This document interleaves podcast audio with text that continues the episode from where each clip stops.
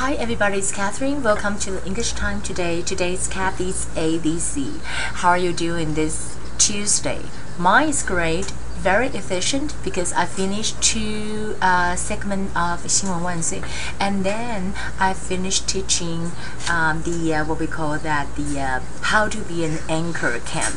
Uh, it's a summer camp for children range from kindergarten to elementary school and I, you know, the whole thing is like lasts for four weeks. Every Tuesday, I have to teach them, and today I invite my daughter and son, David and Jennifer, to help me.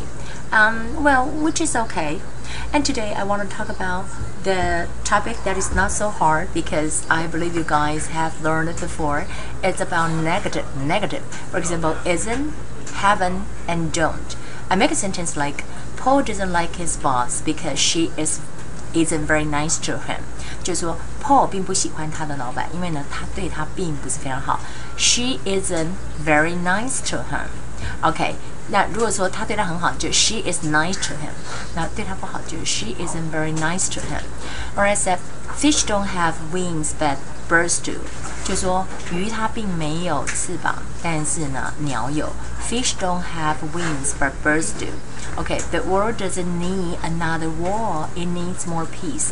Uh, these two vocabularies, I think, that are very easily to um, mispronounce. For example, I said the world, the world, L L 的音要记得舌头要卷，然后顶住上颚。Another war, war 这个舌头就不用卷上来，这是 war 一个一个 war 哦哦的音，OK。and for the vocabulary today, I want to follow the uh, Gaddafi news because we know that Gaddafi is missing now. Everybody's looking for him, but I think he might hide somewhere and then lie to people that he already committed suicide, just like Hitler. But actually, um, maybe uh, did, did, did, they really kill themselves? Nobody know. And what will happen to Gaddafi? Gaddafi pledged that he will not leave the country, but um, he will stay in Libya and uh, captured by the rebel or the uh, United Nations. I I'm not sure about that. Okay, for the vocabulary today is post-Gaddafi regime. Post-Gaddafi regime. Post 就是在什么之后的意思，像 post-doctor。好，post-doctor study 就是说后博士研究，那这是 post-Gaddafi regime，就是后格达费的政权。Overthrow 是推翻，tyrant Y 是发 I 的音，T Y R A N T 是暴君的意思。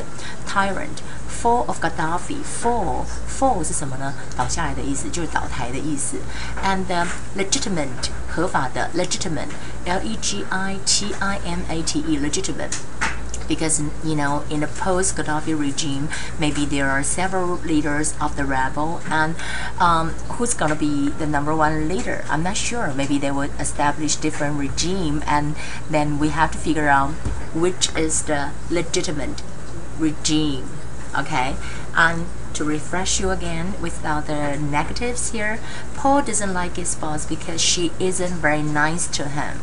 Or fish don't have wings but birds do. The world doesn't need another war. It needs more peace. Okay, that will be the English time for today. I hope you guys have a wonderful day, just like me, and I'll see you guys again tomorrow on Wednesday. Bye, I'll see you again.